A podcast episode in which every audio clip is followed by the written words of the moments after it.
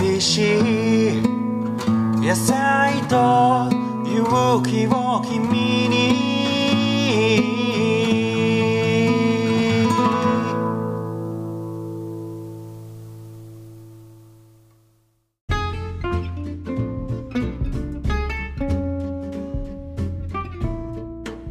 はい、皆さんこんにちは。有機農業系ポッドキャスト小農ラジオのゆうちゃんです、えーこの番組では小さな農家や農業に関わる人をゲストに迎えて小農の輪を広げるをコンセプトにした農家が送るポッドキャストプログラムです。ということでですね、今日もゲストをお迎えしております。どうも、こんにちは。こんにちは。はい、えー、早速ですけど、まずはお名前と簡単な自己紹介をお願いしていいですか？はい。えっ、と、千葉県で有機農業をしてます、春農園の斉藤遥です。はい。よろしくお願いします。はい、よろしくお願いします。今日どうもありがとうございます。はるさんでいいですかね？そうですね。はい。じゃあ、ははるさん、今日よろしくお願いします。い。はい。えーということで、今日は、えー、はるさんをお迎えしてのインタビューなんですが、えー実はですね、今日から連続企画でですね、えースペクテーター勝手に連動企画、土の話をしよう、その1ということで、えーお送りしたいと思います。えー、とこのリスあの小脳ラジオのリスナーの方結構もう読んでる方多いと思うんですけども「えースペクテーター」という雑誌がありまして、えーそれのですねこれ去年の11月か12月に出た、え号なんですけども「土の学校」という副題でですねもう一冊丸ごと全部土の話ばっかり書いてある。まあすごいね。面白い雑誌があるんですけども。まあ、僕とですね僕の先生のあの橋本さんの寄稿も載ってまして、えーこの中の特集で土と仕事っていうのでですね5人の土に関わる人にこうなんだちょっと短いこう文章を寄稿してもらっているところがあってまあ春さんそこにも寄稿してましてでまあちょっと 急遽ですねえーこう声をかけてちょっと出てもらえないですか？といったところまあこうやってえー出ていただいているということでですね、まあ、スペクテーターには何の お断りもしてないんですけども、まあ、勝手に連動企画ということでですね。ちょっと何回かにわたって、えーこちらの特集に出ている人に、えーインタビューをしていこうというふうにして、えーやっております。で今日は初回です。よろしくお願いしますはい。よろしくお願いします。はい。えーっとですね、まずちょっと最初にですね、このスペクテーターの文の最初の部分をちょっと僕の方で、えー読ませてもらいます。えー世界の土という土のビジュアル本と出会ったことがきっかけで土の魅力に取りつかれました。大学の土壌学研究室で修士号を取得して東南アジア、アメリカなど世界と日本国内の生産現場の土を掘って回ります。掘った土はこれまで200ケ以上の土マニアです。ストーリーや人との関わりが伝わってくるのが土掘りの喜びですね。えー 大学卒業後は農業法人に就職して土壌分析、生産、収穫などに関わりました。その後、千葉県印西市で春農園として独立します。ここでは有機栽培で野菜を育てる傍ら、冬は木こりや漁師の手伝いを、夏は体験農園などを開いています。ということで、いやかなりあの突っ込みどころ満載な感じの 出だしなんですけども、まずあの最初にね、僕これ読んで、えーちょっとびっくりしたんですけど、僕も大学はあの土壌学研究室だったんですよ。あ、そうですか。で修士を取ってまして、あ、そうです 僕山形大学だったんですけども、あ、そうです。はい。うんはるさんはどちら？日大ですね。日日大の土壌学研究室、まあ、湘南にあるんですけどはい。で、僕もね、インドネシアで土の採取をして研究してたんですよ。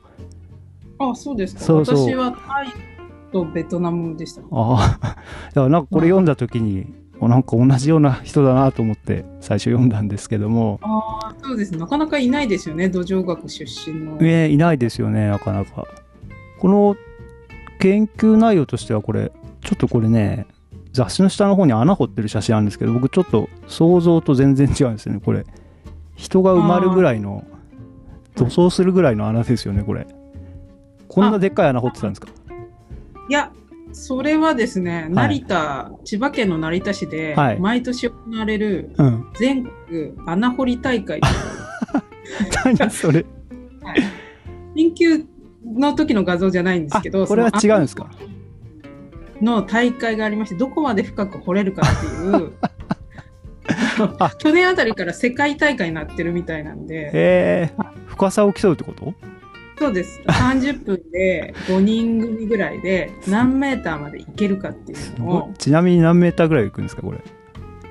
多分優勝記録は3メーターとか4メーター近い。うわこれだから多分呼吸が難しくなってくるレベルなんですよ。ね掘ったのこう上げるのが大変なレベルでしょこんなにそんなに深いとそうですね。だからはしごとか、なんかバケツとかを用意してやるんですけど、ただ、優勝チームとか見るとう、ん。相当、なんですかね、あの、気合入ってるんで、あの、皆さんが想像されるより、激、激戦が繰り広げられてるんかあのへ特に優勝賞金とかそんなに高額でもないんですけど、多分、えっ、と、100エントリー数でいうと200とか300えすげえいやでもね穴掘るのって結構楽しいんですよね。無心になりますよねなんか ああ、そこ、そうなんですよ。あ僕もねの、穴ちっちゃい掘りは、頃からよく掘ってたそうですよね。穴掘り範囲みたいになりますよ、途中から。んあわかるそれ穴掘りはいわかりますあの、この次の層何出てくるんだろうみたいな。あーいやそれだけ掘ればねいろいろ変わっていくこの断層が見えますよねそうなんですよえーいやちょっ結構千葉は本当に、うんあの、層がと多様あ性が高い県なんで、ーうーんはい。いや面白そうですね。香川とかはちょっと掘りがいのないというか、うーん。どこまで行ってもか富士山の火山灰っていう、ちょっと、あーはい。あそうなんだ。いやいやいや面白い面白いの出てますね。でこのちょっと話それちゃいましたけどこの200ケツ以上の穴を世界中で掘ってたっていうのはこれはどういう研究テーマで穴掘りしてたんですか？あーまあ、もともと土壌学研究室にいた時から、あの、ペドロジー学会っていううんうん。学会が、その穴掘りをやってたりとか、あと関東だと4大学、まあ、ど唯一土壌学研究室が残ってる4大学の合同研究っていうのがあって、はいはい。まあ、そこで穴掘ったりっていうのと、あと現場の調査、うんうん。タイとかベトナム行った時の現地調査で、やっぱり、えっ、と、穴を掘って断面調査っていうんですけど、その断面調査を行うっていう。まあ、通常であれば分析にかける、大学時代に掘った断面っていうのは全部、まあ、あの、もちろん分析にかけるんですけども、はい。えっ、と、農業法人に入ってからも、まあ、個人的にそういう断面調査のみで、あの、分析自体ははい。イオンクロム簡易なはいはい。ものだけ、もしくはもうその その先というかもうちょっとそれを越すと分析値とはい。大体のその断面のこう相関みたいなのが分かってくるとうん。ある程度、まあ、全く知らない土地では通用しないんですけどある程度そこら辺が分かってきてからはもう分析しないではい。その由来とかゆえんとか、うん。あと農家さんの土地の使い方とかですかね なんかそこら辺がじゃあとりあえず穴掘ったらかなりの情報がわかるみたいな感じですかそうですね。はい。1個の補助で1個ってことはないですけど、10個とか、やっぱ1箇所行くと、穴掘りツアーっていうのをやってるんですけど、趣味で。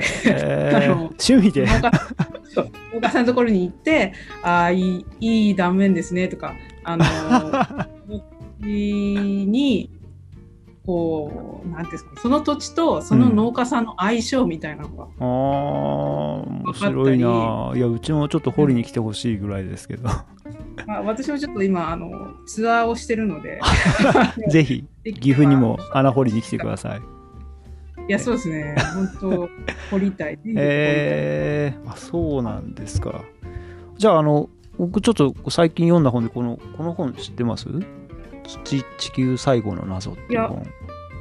藤井和道先生っていう方のこの本ね本当あの世界中の土を掘って100億人を養う土壌を求めてっていうサブタイトルなんですけどこれねはるさん多分すげえ好きだと思いますよ。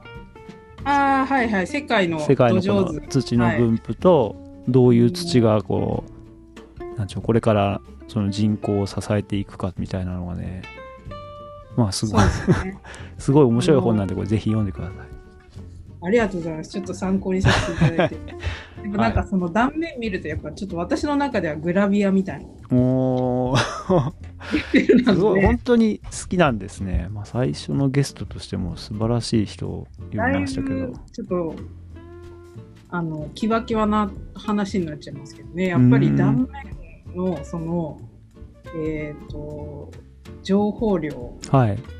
で、まあ分析されてる方は分析しないと意味ないよってよく言われるんですけど。うん。やっぱり数こなすと人間と同じで会った人の数によってあもう断面を見ればこういう野菜が向いてるとか そういうのが分かるって感じなんですね。ああすごいな。掘り足りてない掘りてな足りてないとやっぱ分析しなきゃってよく言われちゃうんですけどとりあえずもうちょっと掘っていくうちに、うんこう総学みたいな感じで、うんこういう顔つきの人だから、うんちょっと話すのやめとこうとかあるじゃないですか。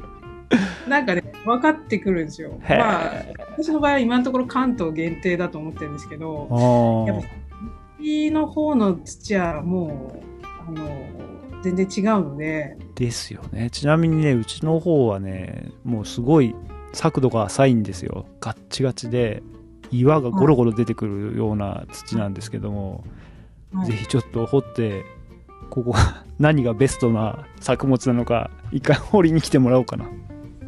そうですね。まあでも私結構好きすぎちゃって、ええ。あんまりないなと思ってるんですけど ここでここの土地で生産性を上げたいっていう人うん。の声ももちろん大事にしたいなと思うんですけど、はい。やっぱりそのその土地の不器用さっていうのがうん。例えば成田の方だと、うん。えっ、と、えー、健常用のごぼうで、はいはいはい。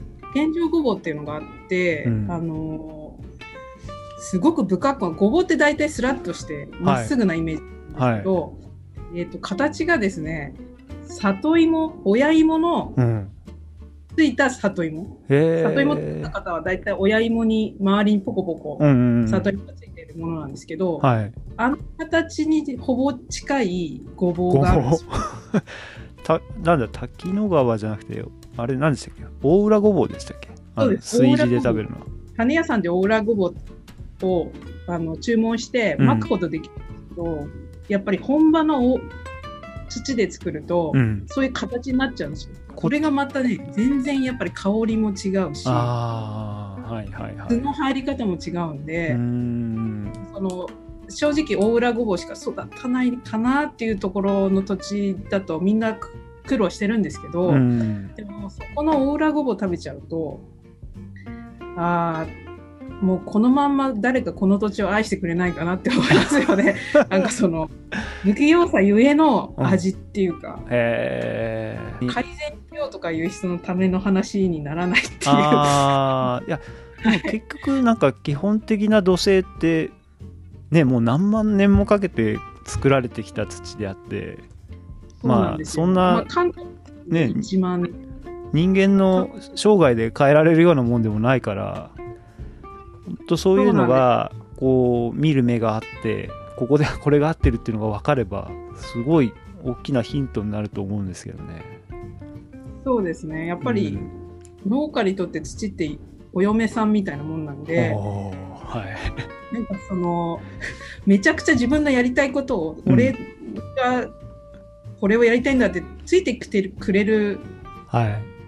土もあるんですけど万能型の土もあるんですけど、うん。そうい、まあ、ちょっと個性的な方もいるというか、うんまあ、そういう土もあるんでその場合はやっぱりちょっと声を聞いてあげないとなるほどちょっと離婚につながる可能性大みたいな。あ離婚になっちゃうんですねいのーにみたいな。あーいやーすごいな面白いですね結婚相手かそれはまあ大事ですね。大事な気がするんですけど、うん。まあ、などうしても、まあ、農業業界はあの化学肥料と、うん。まあ、そういった、まあね、技術的なところの進歩もあるので、うんまあ、そこを、まあ、聞かなくても、まあ、大量に何かを生産するってことは可能になったといえばうん可能だったので、まあそこまで考えてない人の方がやっぱり普通なんじゃないかなと思います。まあ、無理やり言うことを聞かせて、なんとかやる、やろうと思えばできるけども、まあ、土は大多分結構苦しい状態で、それをずっと続けていくと、やっぱりいろんな問題が出てくるんでしょうね。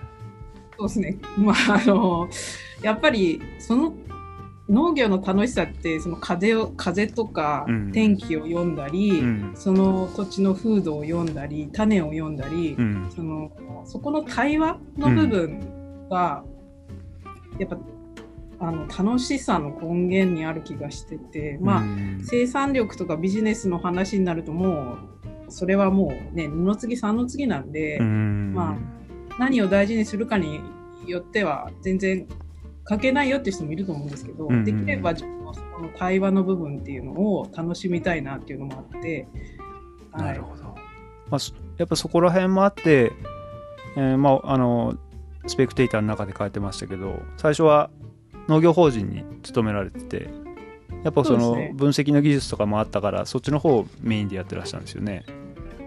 そうですね。まあ、もともとやっぱり大学で土壌学やってたんで、うんうんえっと、養分分析とか、そういった物理性の分析とかは、まあ、できましたし、数自体もうん。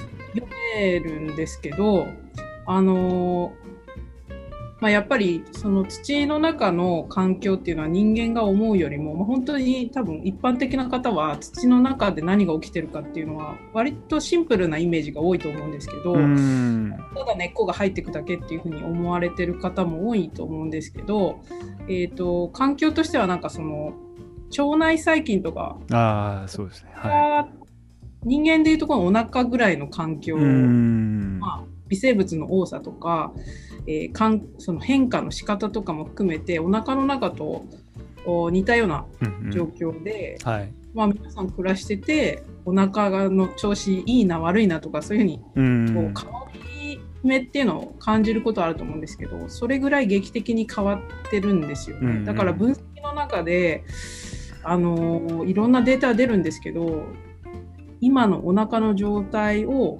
常に正確にこう把握するっていうのはうん。かなり難しいねでその中で、その、出たけ結果を、まあ、結果はまあ飾りでしかないっていうのがすごく僕は印象的だったんですけども、あちょっと言い過ぎたかもしれない。そうですね、まあ、やっぱり分析っていうコミュニケーションうん。があのうまく機能する地域はおそらく、うん。えー、と西洋とか、うんうん。ドライな地域で微生物量が少ないところはとか冷涼なところだったら、はい。微生物の活動自体が少ないので、うん。えー、と自分たちが何をインプットしたかその土地に入れたかっていうのをから、あの取る量とかをすぐ予測できるんですけど、うんまあ、東洋の場合はどうしても雨のうん。あるし、あと微生物量が圧倒的にあるので、ん自分たちが何を入れたかっていうのプラスそういった大きな変動があるので、うん。を分析で全て解明しようっていうのはちょっと難しい。うんうんうんでもうちょっと生き物としてあのエコシステムっていう言葉がまああるんですけどやっぱりはい畑とかは、まあ、自分のお腹って思って、はいお腹の調子を見るっていうこと、まあ、感じるってことですよね。うん感じるっていう部分で生き物として対峙した方が、まあ、うん例えば猫飼ってたら猫調子悪いなって思ったりするじゃないですか。うんうん猫に別に体温計つけて今日はちょっと なんか機嫌悪いなとかなんかそういうのをやってる方って見たことないんですけど、うんまあ数値化じゃないですよね。そうですね。やっぱ生き物として対峙するべき対象なのかなっていうのが分析をやってやって、うん。それでも分かんなかった私の中でのなんかあこれ生き物だなっていう。土は生き物であるという認識。のそうですね、そっちの意識にシフトしてって、うん。だったら、まあ、その、その生き物の餌をやる係みたいなポジションで、えー土を肥やしてうん。分け前をっていう立場の方が、まあ、うん、そうですね。東洋に関してはいいのかなという気はします。いやーすごいし僕もしっくりきますねあの日本ってすごい高温多湿で、まあ、世界でも結構有機農業難しいところだと思うんですよね そうですね。そうですね。だから、まあ自然の流れに抗わないでやるこう有機農業がここだともう本当に いろんなものが激しすぎて生物多様性もすごいしそうなるとやっぱすごいその土星がどういうものかっていうのにきちんと理解しておくっていうのはすごい大事なポイントですよね。そうですね。うん。と思います。はであのその会社を辞めてい。はい。有機農業を始めたってことなんですけども、まあ、それは何え何年前に、えー収納したんですか？えっ、と、収納、まあ、多分、えっ、と、会社辞めて一回研修とかしたりしてるんですけど、えっ、と、はい、農業農研修園始めて6年ぐらいになるのかな、6、7年ぐらいなんですけど、うん。うんまあ、あの研修しつつ、バイトしつつ、自分の農園やりつつみたいな、はい。ユートラルな時期もあったんですけど、まあ、なんか、そうですね。とりあえず6、7年？はい、今はどういう形の農農法というか農業をやってらっしゃるんですか？そうですね。えっ、と、今は、まあ、えっ、と、一応化成肥料と、えー農薬は使わないっていうことと、あとは、まあ、できるだけその場にあるものを使うみたいなぐらいで、うんうんあの、堆肥とかも、えー実際自分で今作ってはなくて、はい。養鶏場の、はい養豚場ですね。養豚場の堆肥を使っあの、作ってくださってるとこがあって、まあ、それをもらったり、はいあとは米ぬかが多いですかうね。んそういうものを使ってやってるって感じです。野菜はどんな野菜を作ってるんですか？えっ、と、野菜は、まあ、その時々のもの、もう季多品のもの。はい。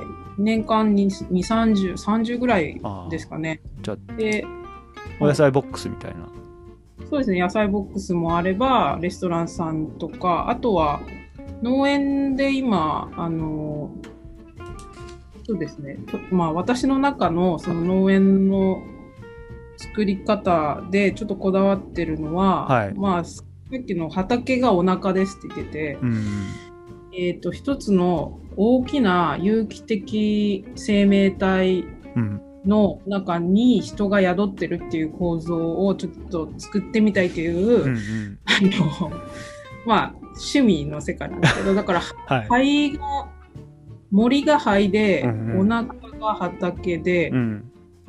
で、みんなで火使って食べるところが口で、みたいなイメージで、そのなるほど。やっぱり森に行くと深呼吸したくなったり、うん畑を歩くとお腹が減ったりっていう、うんまあ、生命の入れ子構造とか、うん。そういうふうに表現もあるんですけど、はい。人が人もですね基本的にはまあその一つの目的生産するっていう目的を持たせないで、うん。えー、と勝手に宿ってくれる人が増えるように、はい。まあ、だから焚き火しに来る、うん。うんえーあと週末ピザ窯をするうん。サラリーマン。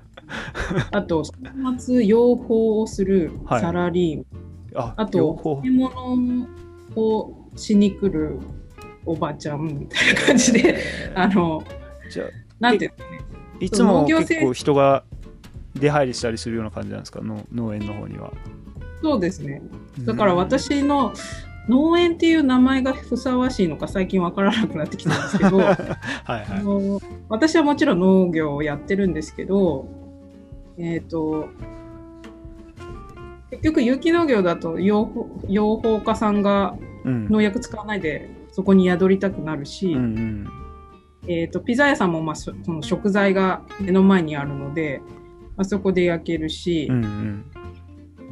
で、まあ、野菜をつその漬物をつけたいっていう人がいると、私も出荷の時にうん。そういう日入れられるんで、うーん。だからなんかそれぞれが規制し合ってるみたいな、だから出勤日とかもほぼ不明なんですよ。あーあじゃあ 特にイベントとかじゃなくてもう自由に来ていいよっていう感じなんですね。していればいいかなっていう。だからその土の定義を、うん。私なんか、和辻哲郎っていう人の、はい。まあ哲学者なんですけど、フードっていうで、うんあの風と土でフードなんですけど、うんうん。まあ、そのフードとつながった暮らしをする人っていうのが、があるうちは、まあ、土は多分自然に豊かになるんじゃないかなって。うーん。すっごいあれですね。土大好きですね。伝わってきますよそういう感じが。そうですね、もうそれしかないみたいな感じなんで、まあでも本当にやってて楽しいというか、うーんえっ、と、自分たちのうん。体の中とか心の中に、うん。農家の人も多分大地の上で仕事してるんで、うん。多分普通に育ってるとは思うんですけど、うん。その街に暮らす人とか言ってるんですけど、うん。自分たちの暮らしとか体の中に必要なもの、まあなんか概念としては、まあ内臓って必要じゃないですうか。ん息するのに肺はちょっといりませんとか一緒になると思うんですけど、うんそれの逆、外臓うん。外臓まあ臓うん。外にある臓器として必要なものとして、うん。その土地とか風土っていうのがある暮らしっていうのをあの広めていきたいなっていう。だからそれはなんか単に私たち土壌学でやってた学問としての土壌っていうのうん。の多分枠ではない気がしてるんそうですすね。人間も腸内にものすごい量の1.5キロぐらいあるんですよね。確か全部その腸内細菌を重さで換算すると。そうですね。多分あの DNA の数だと腸内細菌の持ってる DNA 数と私たちの人の細胞が持ってる DNA, さ DNA の総量を比較すると腸内細菌とか常在菌の DNA 量の方が、えっと1.3倍とか1.5倍ぐらい多いですよね。いやーだからもうね生かされてるっていう感じじゃないですかどっちかっていうと どっちが宿主なんだかよくわからないみたいな感じであそうですね。まあ本当人間ってまあ一人で生きているけど一人で生きてるわけじゃなくてこの内臓の中にその無数にいる腸内細菌によって生かされてるけど土も本当そうなんですよね。ねさんもさっきあのおっしゃってたけどもやっぱなんか農業のことを知らない人とかはすごいシンプルに考えるけど土壌の中にはめちゃくちゃたくさん微生物がいて、まあ、その動きが読みづらいこの日本で。そうですね。しかもまあその日本の土の多様性っていうのは他の大陸に比べてもあうん。まあ、かなりその特殊な、えっ、と、比較的若い土なんですようね。ん。はい。1万年ぐらい、関東圏だと1万年とか、うん。30センチ掘ると大体1万年前に戻れるんですけど、えー多分、あの、三重とか岐阜とかの方だと、うん。まあ、地域によっては何億年前の土がそのまま表あ面にあるっていうところも結構多いと思います。ーうん、うん、なんか聞いたことあるな。ここら辺結構古いあの昔の地層がそのまま出てるって聞いたことがあるけど。だからそういう、なんていうんですかね、そういう1万年とか自分が知らないうん。スケールのものと調和するっていう活動自体が、うん。まあその、それが文化だったり、風土だったり、ん。農法だったりするんですけど、うん。めちゃくちゃなんか、エキサイティングな光景だなっていう。10億年前の土と戯れて自分の好きなものを作るとかって、人がなせるこう活動の中でもめちゃくちゃクリエイティブな気がするんですいやでもその視点はなかなか面白いなと思いますよ農家でもなかなかそこまで土のなんていうの掘ってその見たその土のところまで考えてる人ってあんまり会ったことないから。私はただ楽しくて、あもう1万年前にた達したんだ、みたいな感じで、あの、千葉だと30センチなんですけど、はい。神奈川だと3メーターぐらい掘らないと1万年遡れなかったりとかするので、1万年前までの距離が距離感が、ほ知るだけでも結構楽しい。いやーあれは、はるさんは今、その、千葉で、えーどこでしたっけ、千葉県の？どちらにあ、印西市。印西。はい印西ってどこら辺なんですか、そうですね。成田、成田空港って、僕はいはい。ますかね？成田空港です、ほぼ。あの辺りなんだ。じゃあ、はい、成田、はい。僕、前の仕事で、人参の仕事で割と向こうの方行ってたんですよ。タコとか、は富里とか八街とか。あっちよりもうちょっと東の方になるのかな。ほえっ、と、多分成田空港とタコとかの間ぐらいですかね。中間です。だからそれこそ今おっしゃってたような人参とか落花生とか、ああ、のそうですよね。そういった根菜類が特産の地域ですねう。ーん。なんかもう、ふかふかで、トラクターかけたら一発ですごいくしゃーっとこう綺麗になる土っていうイメージがあるんですけども。あれはですね、利根川とはい。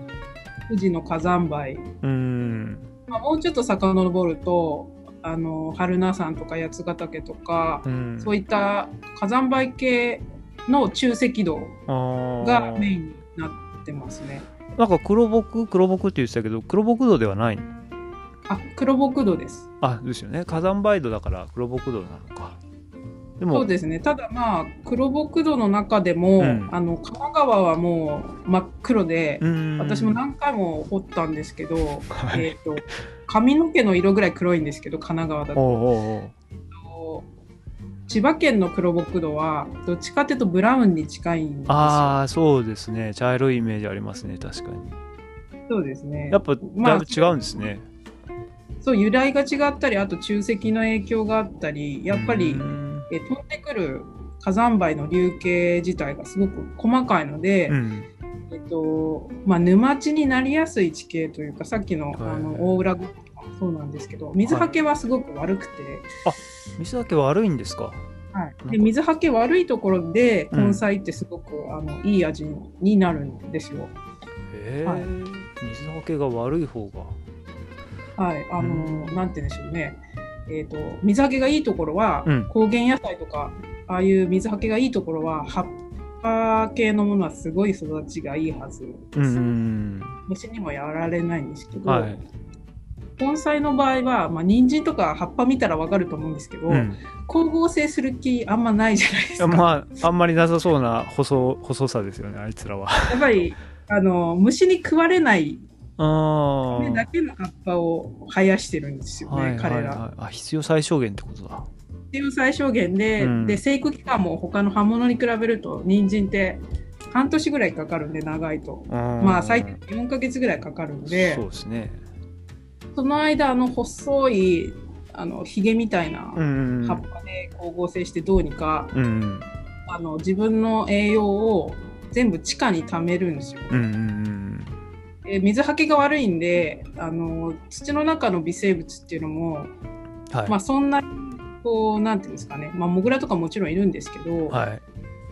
土の外よりは中の方が、まあ、割と安全性が高いっていうのとあと冬越しうん。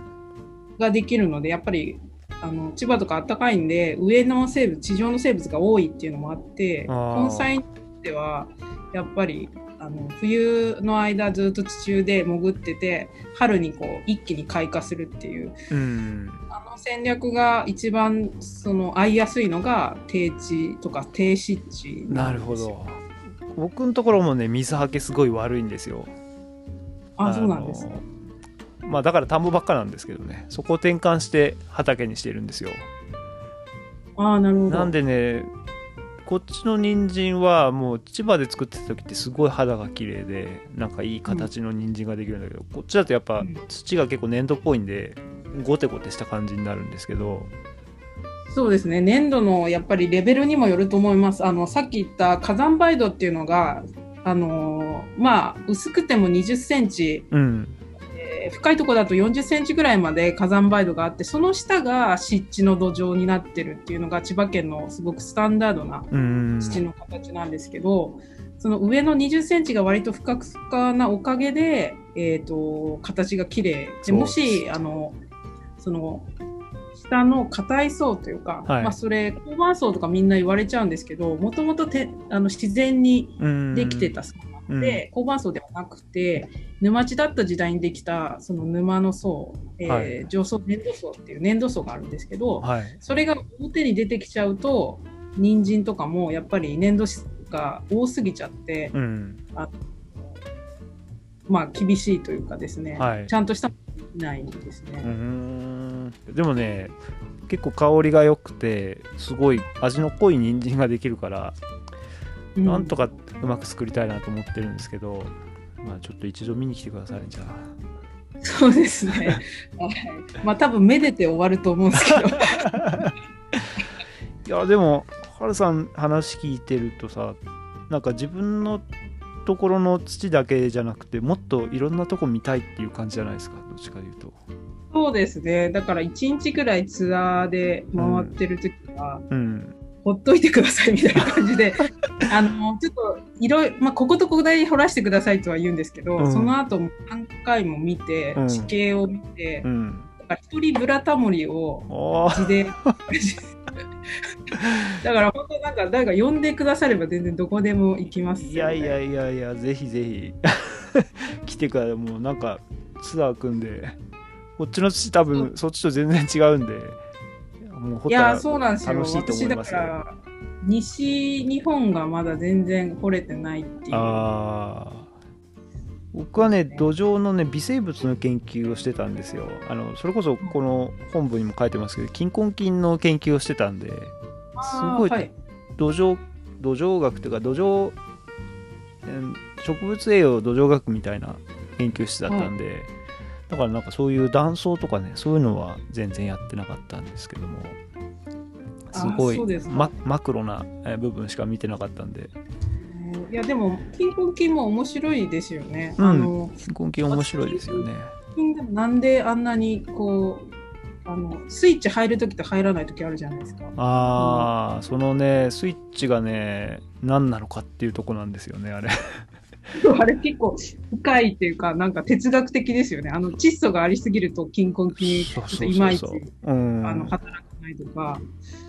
結局だから植物の根から出る有機酸に反応するんじゃないかと言われてるんだけどもでも近くにないのにこう遠くからそれを察知してこう伸びていくような現象もあったりでなんかうん。どう呼び合ってるのかっていうそうですよね。だから、なんか、あのー私の中では、こう、紐みたいなうん関係性なのかな、みたいな気はするんですよ。その、うん自分の家に金づるの人を呼び込んで、はい。止めては見たけど、うん。刺して入金してくれないとか、なんか、意外と私の中の想像ですよ。金婚金とかでもサボり系とか、あ光貢ぐ系とか、なんか、うち養蜂もやってるんで、あはい。養蜂の話とかもよく聞くんですけど、やっぱり、その女王、あ、女王じゃない、家族、うん。まあ、えっ、と、細密してくる、うん。蜜を取ってくるワーカーの性格とかが、そうん。の箱によって違って、なんか、めちゃくちゃこう、し主戦度みたいな、攻撃的な、そのワーカーのいる巣は、もう人が近寄っても何が近寄っても、もうめちゃくちゃ攻撃してきて、うん。その代わり蜜がすごいんですよ。あだけどなんか平和的に、こう、みんなで平和に暮らそうみたいな、こう、あんまりこう人が寄ってきても、うん。あんまり抵抗しないタイプの、ハチさんの家は、貯金めっちゃ少なみたいな。なるほど。なんかハルさんあれ結婚相手だったりなんかはい紐だったり、表現がなんかそういうのいいっすね。そうですね、あの、自分の見てる世界とさして変わんないんじゃないかっていう前提が勘違いも含めてあるんですよ。多分いやすごいわかりやすい。って。いう話なんですけど、何のデータもないんですけど、でも多分、金婚金も蜂もうん。人も、そんな変わんないんじゃないかななんか蜂もほら何割かは働かないとか言うじゃないですか。サボるやつが2割、絶対いるとかって。2割。うーん。なんか、そうですね。貧困金も実はサボってるやつがいてし植物から いただいてるだけで全然自分の方は何もあげてないのがいるんじゃないかと。そうですね。多分、結構そういうパターン多いんじゃないかなっていうまあなんかもうあれだけいるとそういうのも中にはいるかもしれないですね。いますよね、きっとね。あのうまいことやっちゃってうる。ん紐。紐。はあれですね総理強制じゃなくてもう完全に規制とか。そうですね。でも、あの、他の植物とかでも結構、ランとか、ランのその、うん。虫の使い方とかも含めて、あーはい。結構えげつない世界があるんで、うん。なんか綺麗事とかじゃなくて結構ズブズブだったりうんうんするんじゃないかなっていうのが。それはあると思います。あよかったです。その専門家から言っいやいやてもらえると。専門家じゃないけどいやあると思いますよでもそういうのは。うん。そうですか、うん。なんかそっちの方が定番の生物学とか定番の研究も、まあ、もちろんあってしかるべきなんですけど、うん。割と私脇道にそれたがる。だからひねくれ者なんで。微生物っていうのでなんかこの菌はこう動くって思ってるけども多分一個一個性格があるんですよ。違いますよそのなんか確かに腸内細菌でも同じ種のうん。その菌を持ってる、あの亜種まで特定されてて、うん。同じ菌だねって言ってる菌でもあのその宿主のお腹まあそのその人のお腹でのパフォーマンスが180度違うパターンとかあるらしいんで、うん。だからなんかそんな単純な分類となんか一回確認されたことだけが全てではなくてやっぱ微妙にこの人と反りが合わないともう働かないとか。ありますよね。この植物とはみたいな。あのそうですよね。なんかトランプさんと一応ホモ・サピエンスで同じだけど 同じパフォーマンスはできてないっていうそうそう。自信がある宇宙の大きな視点から見たら人間みんな一緒だけどこんなにみんな違うみたいな感じで。そうですね。微生物も多分ね。みんな全然違うのかもしれない。性格がそれぞれあって個性があるのかもしれないですね。そうですね。だからそのうちあれじゃないですか。分類するなとか今のジェンダーみたいな感じになるんじゃないかなみたいな。わかんないですよ。あの微生物からしたら、うん。いやなんかその LGBTQ みたいな感じの もっと細かいのがあるからみたいなそうめんどくさいな微生ェル物の L ですみたいな。なんかそういうのがあるかもしれないですよね。あーいやあると思いますわそれ。面白いな。願わく。はい。でえー、っとですねもうちょっといろいろ聞きたかったのがまあいろんなところの土見たいっていうお話もありありましたけど、まあ、農園だったり、まあ、今後の展望とかそういうのっていうのは今ありますか？何か。そうですね、さっき言ったあの有機的なそのネットワーク、ネットワークってなんかちょっとシステマティックすぎるんで、どっちかっていうと生物に近いものを、うん。えー都市とも連携する形で、だからあの人の暮らしの内臓的な機能がはい。農園とか、まあ、森林とかにうん。あるよ。うなうん。だから、その都市とかそういうものも一つの生命体としてこうつながっていくような流れを作りたいなと思ってるんで、うん。だからさっきの、まあ、週末で参加してくれる方とかが、まあ、あのピザパーティーとかやってもらうとうちの野菜も売れるしみたいな。そこら辺もあるんですけど、はい。あの自律的に回っていくみたいな、うん。えー、と形態。だからその組織とかじゃない、うんまあ有機的なつながりです。よね本当に。そういうのって。システムというよりはそうですね。それは偶発的にしか起こらないことなんですけど、うんまあ、その偶然性を起こる、起こすべく、まあ、いろいろやってみようかなというか、いろんな関係ない人を森に連れてくるみたいな感じですかね。あの、いろいろこう、お腹の調子悪いとき、とりあえず、あの、いろ、いろいろな細菌とか菌とか、おうん腹にいると本当は調子良くなるはずじゃないですうか。んだから、まあ悪い菌もいいるかもしれないけど、いろいろこう食べてみるっていうのが、やっぱお腹を肥やす。そうですね。から、まあ、その内臓、えっと人の暮らしの内臓器官をこう豊かにするために、まあ、関係ないと思われる人たちを連れてきて宿していく、まあ、今動きとしては狩猟、狩猟とかもちょっと狩猟とあか気気候によってああ狩猟狩猟もやってるんですね。んそうですね。だからまあそそこら辺でやりたいっていう人とか、うん。今あと養鶏？養鶏もやりたいっていう風な人が今こう来てるんで、うん。まあその新たな寄生虫と言ってしまうと非常に ではないんですけど、はい。あの、そのはい、その宿ってくれる方たちっていうのを宿るっていいですねいいいい表ぴったりきますねなんとなくそうですね。だから別に、いあれ？いないねってなっても、いてもいなくてもいいっていう感じの。でもいてくれた方がその場が安定するみたいな存在をどうやって増やしていくかみたいなことはうーんね。まあとりあえず穴掘ればいいんじゃないですかね そうですね。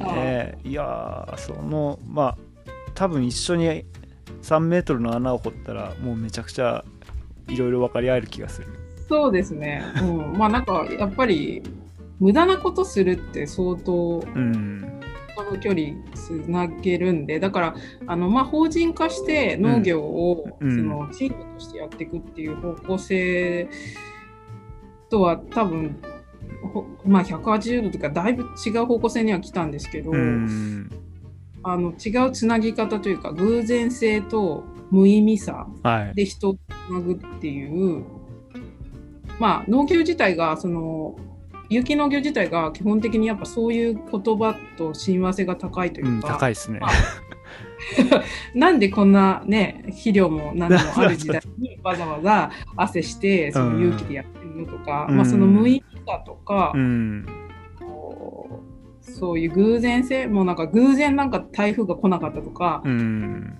それをやっぱり共有すると人の距離感ってすごいこう縮まる気がしてて、むしろそっちの方が生産力高いんじゃないかなっていう、その生産してる産物としては、うん。このあの暮らしをつないだりとか人と人の間をこう調整したりっていう、うん。そこ生産性というかその創造性みたいなところは、うんまあだからまああえてその生産本当一義的な生産力っていうものうん。にそこまで固執してないっていうところは。うん。今年も穴掘り大会あるんですか？さすがにコロナ禍でないか。コロナでコロナでも相当あの3密を達成するにはもうこれ以上ない条件が揃うので 狭い穴の中にね34人がうん。はあはあ言いながら穴掘るっていう。たあの確か中止だったと思います。え残念ですね。ソソロになったら本当に一切密なくなりますけどね。ただねあのソロでやると多分3メーターき行く前に酸素がなくなっちゃうんですよ。口の中ってあの CO2 濃度がはいはい。高いんでうん。あの多分数メーター超えると、うん。ちょっと23分いると呼吸がしづらくなるんですよ。だからはないんだ、い。穴掘り大会とか、うん。上がってきた人がうん。あの酸素ボンベででハーハーしてるっていう。そうあじゃあ一人は危ないですね。一人で延々掘ってたらちょっとそのまんまバターンってなっちゃうかもしれない。まあ本当に墓穴を掘るを怖っ。入ってしまう可能性なのでご注意と。そうか。文字通り墓穴を掘ってしまうということに、そうですね。はい。えーあじゃあ今年はないんですね。いつも何月にあるんですか？ちょっと興味あるんですけど。いやや、ちょうど本当この時期ですよ。2月の末ぐらいに毎年あるんですけど、今年はちょっと延期。まあねちょっと残念ですけど。そうな 来年あったらまた出ますか？いや、ちょっと最近出てないんですよね。私の中で、はい。その一回掘った土地に対する、もう興味はなくなってるんですね。そう良くないんですけど、あとね、みんなが掘っちゃってるから、うん。その断面が荒らされてる時点で、ちょっとテンションが深さよりは質っていう感じなんで。すよねうんまあ目的が違いますもんねそうなんですよ。だからその話、土との対話が楽しくてやってるのに、うんなんかもう、それができなくなっちゃうと、あんまり興味なくなっちゃうっていう。はい。いやいやいや面白いこんなに土が好きな人なかなかいないと思いますよ本当にそうなんですかぜね。ひこれからもその土への愛をあのいろんな形で表現していってほしいなそうですね。私はまだ仲間がいるはずだと思って生きてるんですけど、まだ出会えないです。いやーでも本当に最初もちらっと言いましたけどなんていうのかな本当に、まあ、生産に結びつけちゃうとちょっと違うのかもしれないけど例えばこう新規収納する人の場所に行って最初にこう掘っていろんな伝わってくるものを教えてもらえるとすごい役に立つと思うんですけどね。ああ土地ではこういうのがいいんだとか。そうですね。結構新規収納の方だと、やっぱり学んだところの作付けをそのまま自分の借りた土地でやっちゃうんですけど、その、やっぱりうまくやってる農家さんって全部その土地の、うん。その、に抗ってない方が多いうん。人が今まで持ってきてあるんで、だから、まずはそこら辺で地のりねをうん。何なのか知るっていうのは、まあ、新規首脳の方にとっては結構いいんじゃないかなと思ってるんですけど、まあなんかそういうちょっと掘ってっていう方は春農園で えなんかご連絡ください。そうですね。土葬診断アドバイザーとかなんかそういう なんか作ってね、まあよ呼ばれると思いますよ。あ本当ですか、うん。あのなんていうんですかね物理性を基本的にはベースに見てるんで、うん。詳しいと、まあ、化学性と生物性っていうのは物理性の上に乗っかってるうん感じなんいで、やー全くその通りですよね。物理性をどう見るかとか、うん。ランドスケープとか、うんうん。あと気候とかもそうなんですけど、うん。まあ、そこら辺のやつをちゃんと見れば、うんうんまあ、狂いなくこの植物みたいなのが分かってくるかなっ。そうなんですよね僕もよく話すんですけど大きな三角形があると下が物理性でその上が生物性で最後は化学性っていう感じで観光の方ってどっちかっていうとこの一番上のとこ攻めてるじゃないですかはいはい。だけどまあ僕はもうちょっとこう対比とかでこう下なんだけどさらにそのハルさんがやってるのは一番土台の部分をしっかり見ることで。だから多分対比とかも、うん。あのその物理性に合った対比というか多分さそうですね。あの根菜だったらうん。香粉、うんで葉物だったら馬糞牛糞うんあたり。うんそうですよね。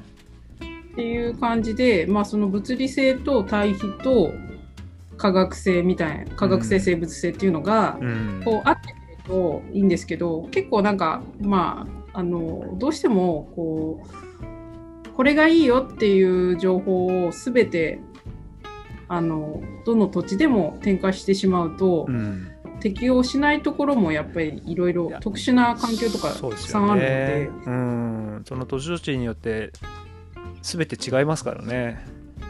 そうですね。研修先でやったことが全てではないし誰かがいいって言った肥料がねそこでどこでもいいわけではないっていうのはうん。そう物理性大事ですね。